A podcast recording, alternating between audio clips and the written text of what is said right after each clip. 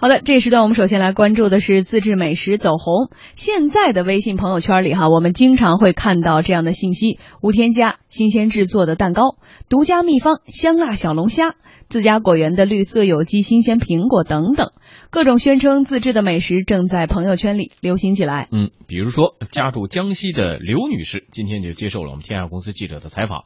她说呢，从她记事儿起啊，家里就是手工。做这种红糖的，连原料甘蔗也是自家种的。那么近年来呢，他也开始通过朋友圈、微博等渠道开始卖红糖。原料都是我们家自己种的甘蔗，然后自己砍，不用买。配送就是我们自己包装好，然后发快递嘛。最开始在家的时候，街坊嘛，大家都知道，一般都是在朋友圈里面宣传，是那种手工红糖嘛。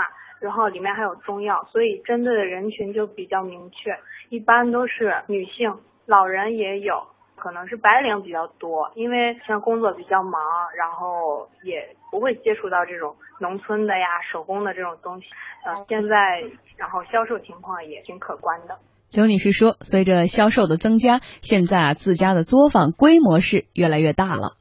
家里一直在做这个红糖。因为是上一辈留下的那种传统的制作红糖的方法嘛，制作之前就是在家里面，因为我们要熬红糖嘛。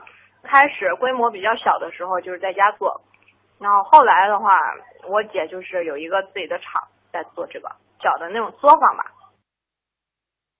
呃，自己制作，微信来销售，这样的方式呢，甚至成了不少朋友创业或者是兼职副业的新商机。呃，比方说吧，李女士，她就是因为很喜欢烘焙，从去年八月份开始尝试做蛋糕、甜点，在微信上来售卖。我本身有工作，刚开始的时候就是自己做着玩，自己做着吃，然后就是周边的朋友一天在我那吃，后来他们觉得不好意思，然后就让我说。哎呀，你做吧，你做的卖给我们。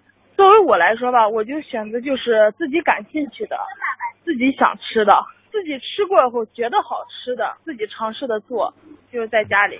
我本身不是说是很急的那种，但是我就是根据自己的时间。你比如说是你今天要什么东西吧，你提前一天告诉我，然后我有时间就第二天就是能做多少我接多多少的单，自己配送。卖红糖的、卖蛋糕的、卫星上的自制美食可远不止这些啊！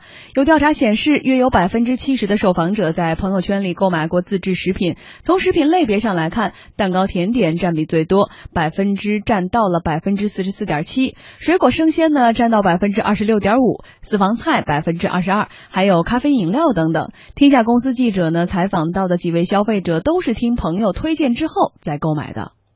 嗯，我是买过纸杯蛋糕，朋友介绍给我的一家，家里面做，然后拿出来在朋友圈里面推广，没有实体店的这样一个东西。这些比如说美食的话，比如说蛋糕，就是说比较多，各种各样的都有，然后大部分都买过一次。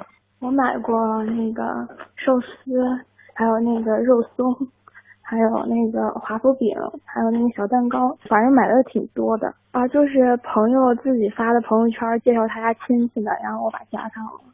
嗯，呃，我觉得现在有这个微信朋友圈的很多人，可能朋友圈里都或多或少有这样自制这种 homemade，就家庭小作坊，做点什么东西，本来可能也没想卖，没想到大家都想要。反正我是后来尝了之后觉得特好，不好意思，我就真的开始买了，所以反而成了一条商机或者是产业链。对，我觉得挺好的。我的呃，我妹妹的一个闺蜜，她以前呢也是心灵手巧，就喜欢这个厨艺，喜欢做点小东西。之前呢，人家是做这个泡菜，啊，小的咸菜，然后给我们家送点。后来呢，哎，觉得可能是个生意的路子。最后呢，她其实很好的工作，在邮电系统工作，工作收入也比较稳定，然后收入也挺好的。前段时间呢，休长期病假，嗯，然后自己做这个做这个微微厨房，紫薇的薇啊，不是那微小，紫薇的薇，然后就是卖这个糕点呀，然后小饼干啊这些东西。也做的挺好，一个月流水大概一万块钱，比上班划算多了。就做我们这小县城里面，那已经是很不错的一个生意了。我觉得它的安全性也是没有问题，因为什么呢？你想，它基本上都是熟人熟人来推荐的，就是你完全是可以放心的。为啥呢？你是需要去自提的。他们家住哪你都知道，你想他能给你传达实假吗？嗯，这种可能性不存在。而且就是说，如果传达实假的话，基本上他是因为我们都是一个非常典型的一种熟人社会，对吧？闺蜜之间去卖，然后呢推荐给我，然后我们基本我们家基本上就是比如过生日啊，然后老爷子过生日什么的，然后就想晒蛋糕什么，基本上全都是从他那走。嗯，我觉得品质和味道确实比那个什么那些品牌的要好很多，而且价格呢？那院价格也低啊，用料不一样。对，确实人家是这真的是每天早上去超市啊，或者自己去采摘那些新鲜的一些呃蔬菜或者水果给你配在里面，然后没绝对是没有什么添加物的，没有很多东西。像你像我们去那个一般的蛋糕蛋糕店里面，都东西特别甜、特别腻，但是他人家做这个就特别好。对你说到这个蛋糕哈，我朋友圈里就有一个做蛋糕的，那个榴莲蛋糕做的是真好吃。后来呢，跟他对他这个也是榴莲蛋糕，人家就最后就说了，说我跟你说实话，那些商场啊什么卖的榴莲蛋糕，它那个价钱我连这点成本都买不来。大家知道榴莲有多贵吧？所以它完全就是添加剂或者各种东西兑出来的，它不可能完全用真正的真材实料去做，但是它的价格也并不便宜。所以当大家开始追求健康啊，或者是这种呃比较环保的理念，或者追求这种口味品质的时候，朋友圈开始兴起了这种商业。还有一点是，朋友圈的商业其实推广成本靠什么？其实没什么成本，可能就靠的是人际传播。然后呢，回头客靠什么？靠的是口碑，对，所以说是有没有可能说什么名不符实啊？买到之后图不对文呢？我觉得那在自砸自家买卖。您做的就是身身边人的生意，就像当年隔壁的那种刘妈妈家的酱特别好吃，然后您就买一个，您就吃一口，吃多了您不好意思说我给你点钱吧，我不能老吃您的呀。人家就是做得好，好多人有这样的天赋。现在好了，有了微信朋友圈这么一个或者微商这么一个平台，让人施展出来了。就很简单一个道理，邻居会欺骗邻居吗？那这种情况也。也会发生，但毕竟是小概率。嗯，那么熟人之间会欺负熟人吗？闺蜜会骗闺蜜吗？也会，但毕竟是小概率，对吧？比如王珊她要生产蛋糕，做一个蛋糕的话，我一定会买。不是，还有点张毅，我有必要吗？我为了一个蛋糕几百块钱，然后我就失去一个朋友，或者失去我曾经的一一种关系，我有价值吗？对你付出的代价太高了，所以说我觉得就是这种微店或微商的话，就是通过这种熟人来搭建一个无店铺销售，是吧？自给自足。自产自销这种方式，我个人觉得是很好的一种创业方式。好像真的要跟我们之前曾经在节目当中说到的什么微商，比如说面膜，它那不是它是不一样，不一样，不一样，批量化的，不一样的。所以，呃，可能我们今天说的这个话题最重要的一点是自制，这一点很重要。对，而且最重要，而且最重要一点是在这件事情上，他只欺骗一次，或者是名不符实，或者是没有做真材实料一次，他的机会成本是非常大的，他完全没有价值，呃，断送了他这门生意或者这门手艺。所以我们再来看的是安全、有机、无添加。一般啊，大家都会打这样的标题，这呢也是通常是朋友圈里自制美食的一个最大卖点了。既然是朋友圈里的推荐，那么这种自制美食一般呢都来自朋友、朋友的朋友或者更间接一点的关系，也就是属所谓的熟人经济了。那么这种方式呢也有利有弊啊。有的消费者觉得熟人推荐的相对值得信任，也有消费者坦言，有时候啊购买是碍于情面。其实我觉得这种挺好的，也挺方便的，省了整天出去逛街了，逛街又很花费时间。反正就目前我买过的东西来看，质量还都不错。嗯，我觉得如果说是真的让我碰到了质量有问题的，最多就是再告诉大家，这个人卖的东西不要再买了，就这样。大部分情况下，碍于一些情面，还有朋友关系不错的情况下，都会买一点。只是说这种方法的话，不是太好。我觉得这种销售模式还是挺好的，它又比较方便，他那些卖那些东西都会直接发图片嘛，感受比较直接一点。啊，也买过衣服、鞋子，还有那些韩国代购的化妆品。就是说衣食住行，大部分都有买过，因为朋友比较多，有时候朋友一推荐的话，就没办法，就是看合适的话就拿点。啊，我还买过衣服、化妆品。嗯。同时呢，毕竟是吃的东西嘛，除了味道，可能大多数消费者认为这个食品安全是至关重要的。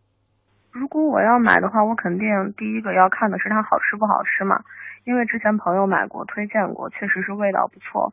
而且在我看来，其实这种家庭式的美食还是挺安全的，因为他在自己家里做嘛，而且每天又不是那种大批量的做很多，所以我觉得安全还是能保证的。食品安全比较重要一点。准确的说，我有买过一些失败的东东西，比如说，呃，曾经买过一批水果，就是都大部分就是有一有里里面有一小部分有问题的。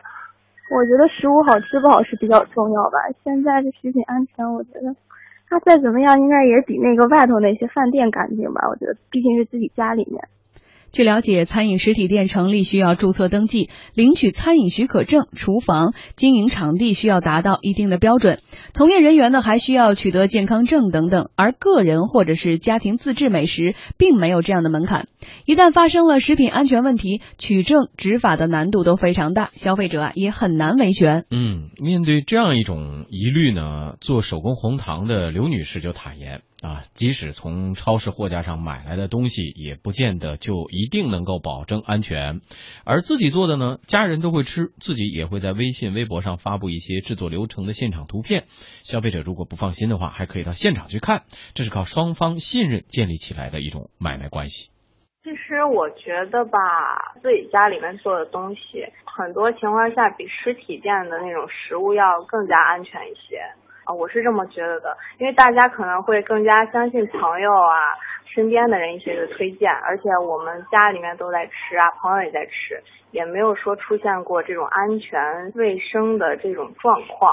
如果说对这个食品质量或者是卫生状况有这种顾虑的话，我们一般都是会在微信上呀或者微博上放一些我们的制作工艺呀，或者是我们的视频啊，就是。不定期的会发一些这样的东西，可能大家就是没有那么多顾虑了吧。大家觉得不放心的话，可以随时到我们家来参观查看这种卫生状况，或者是是不是真的是手工制作的。如果说真的发生这种事故了，我们肯定会积极配合调查的，当然也会承担相应的责任。做蛋糕的李女士强调，自制美食的好处在于先接单再制作，更新鲜，品质更有保证。现做现卖的。那再一个就是食品变质了，还有那些的问题，而且就是用的那些东西吧，都是跟店里面用的不一样，都是咱们就是自己吃的放心的那种。像我用的那些黄油了、淡奶，选择那种品牌的，真的就还没有就是遇到过说是是我家的东西或者说是有什么问题的那些。朋友介绍朋友，因为我们这块儿这个圈子就是这样一个圈子，然后认识我的人他都了解我。我觉得这样挺好的呀，因为就家庭他自己做的那种美食，在外面买不到的，而且就是家庭式的这种吧，就是选择自己的熟人，自己认识的人，我觉得吃的还比较放心。它这个优势就是没有房租，节省了那个成本和那个宣传费用吧，品质提上去了。如果说你个人的圈子小的话，这个就不好卖。跟传统店相比的话，肯定是销量啦这些都肯定不如人家传统店嘛。嗯，当然了，我们也不排除啊，有确实有无良的商家，有消费者呢就遇到过相关的产品质量问题。要让消费者更放心，不仅需要商家自律，也应该要加强监管。如果是真的是好东西的话，可以让更多的人知道，就是在宣传方面肯定会呃这个面积更大了。网络现在呃网友那么多，可以达到一个很好的宣传效果。劣势的话。因为现在的也不好管理嘛，毕竟是网络。如果是有骗人的呀，或者是假的那种东西，可能这个危害会更大。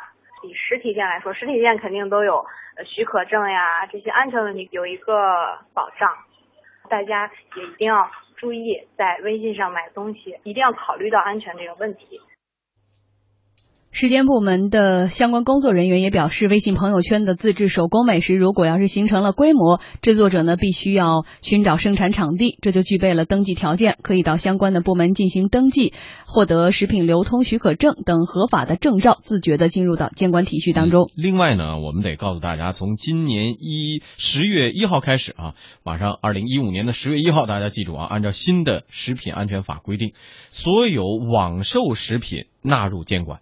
第三方平台对线上的销售行为也要履行先赔付消费者再向卖家追责的第三方责任。嗯，虽然我们都还是在这个朋友圈里买过东西，而且也是比较信任的哈，呃，但是我们也要呃防不胜防，可能还会有一些无良的这个小商家掺杂在里面。当然，你买过一次后不会再买了，但是朋友圈它不像那个淘宝有一个公共评价的平台，其实很多时候你也不知道，然后就会能骗到下一个。所以说，我们现在看到像食药监局这种专业的啊，或者是食品安全。法法律的这个层面专业界定，只要你达到规模，就有监管，有了这种卫生或者是健康的一些许可证的保护，其实对于这个行业或者说朋友圈商业来说，应该说是更好的有序发展的一个呃基础吧。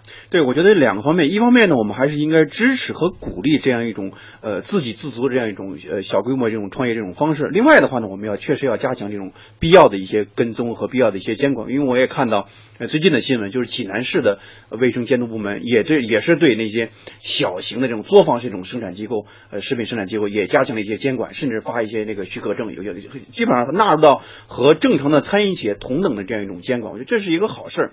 但是我觉得我们也不应该走向另外一个极端，就是这用这样一种所谓的监管之名，让这样一些能够自给自足的这样一种创业的形式，把他们扼杀在摇篮之中，或者说过多这种监管。为什么呢？我们现在反思一下，为什么这样一种微店的话，它能够流行起来，或朋友圈经济能够流行起来，就是说白了。就是因为我们不再或者不是特别的再信任我们传统这种消费方式了，啊，不是说我们在某一个很知名的餐馆里面吃了小龙虾之后，就是真的这种小龙虾吗？我们可能内心里面会有这种疑惑感。嗯那么其实已经进入一种消费分呃消费层级这种细分化和个性化这种时代。那么这样的话，其实我们更多时候有一种私人定制这种感觉，嗯吧对对对对私人定制这种感觉，就是实际上来讲，如果从商业形式上来讲，所谓的这个朋友圈呃定制的食品，就属于私人定制啊。对这个成本上成本上来讲，要远远高于我们所谓在这个通常呃大型商业店铺里边享受到那种产品服务，它的价格一定要比它高才对，对吧？它是一种新的一种消费形态，也是一嗯种新的消费需求和个性化需求时代里面新的一种消费需求。我们常讲这种，我们现在是一个共享经济的时代。我们呃朋友圈经济也好，它其实也是一种社群经济嗯，朋友的朋友也是朋友嘛。所以每一个人，每一个小店那种经营者，他都非常在意和珍惜自己的口碑。我相信百分之九十以上的小店的店主都是非常在意的。嗯那么说那些黑心的店主，我觉得一定还是少数。而且我特别想说的是，你们怎么知道几十年后，啊，不是十几年后，有没有可能再出现一个老干妈呢？那当初他的这个酱也不就是熬的零里八方，觉得很好吃，然后慢慢的开始做大了吗？而且我更想说的是，本来朋友圈的这种分享经济就是基于信任，才会有了最后的货币的往来，有了交易的形成。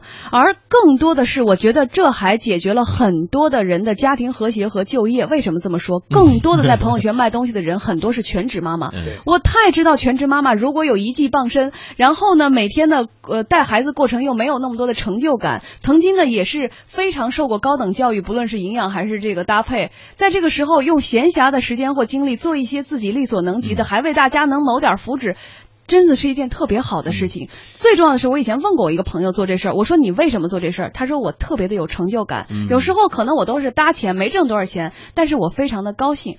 只要能有利于家庭和谐和社会和谐的事儿，我们就一定要支持。对我有个观点，我觉得任何的热衷于厨艺的女士们都是非常值得尊敬的。谢谢。还有国外，咱们有条件一直说创业，有一个名词叫车库创业，对吧？我们说苹果公司，其实这种叫什么呀？我就说这叫厨房创业，对，只是我们多了一种渠道，通过微信圈。，但是我们现在说小了，其实它不只是厨房创业。现在我的朋友圈里哈，很多有真的是全职妈妈，或者是一些兼职的人。呃，我们刚说卖什么红糖啊，有卖这种奶茶呀，现在还有买蛋糕的、水果的，还有一些人做手工的，把奶奶的那些很厉害的手工小钱包拿来卖，依然可以。还有做搭配的嗯，当淘宝这些小商家你在万千中海淘你淘不出来的时候，用他们给你做一次二次过滤，可能因为朋友之间是有共同的审美或者是价值观才能够在一起成为朋友的、成为闺蜜的。他们的选择耗去了你太多的时间精力，他们加一点价，你会不会很很喜欢？嗯这也是一种创业或经济形式嘛？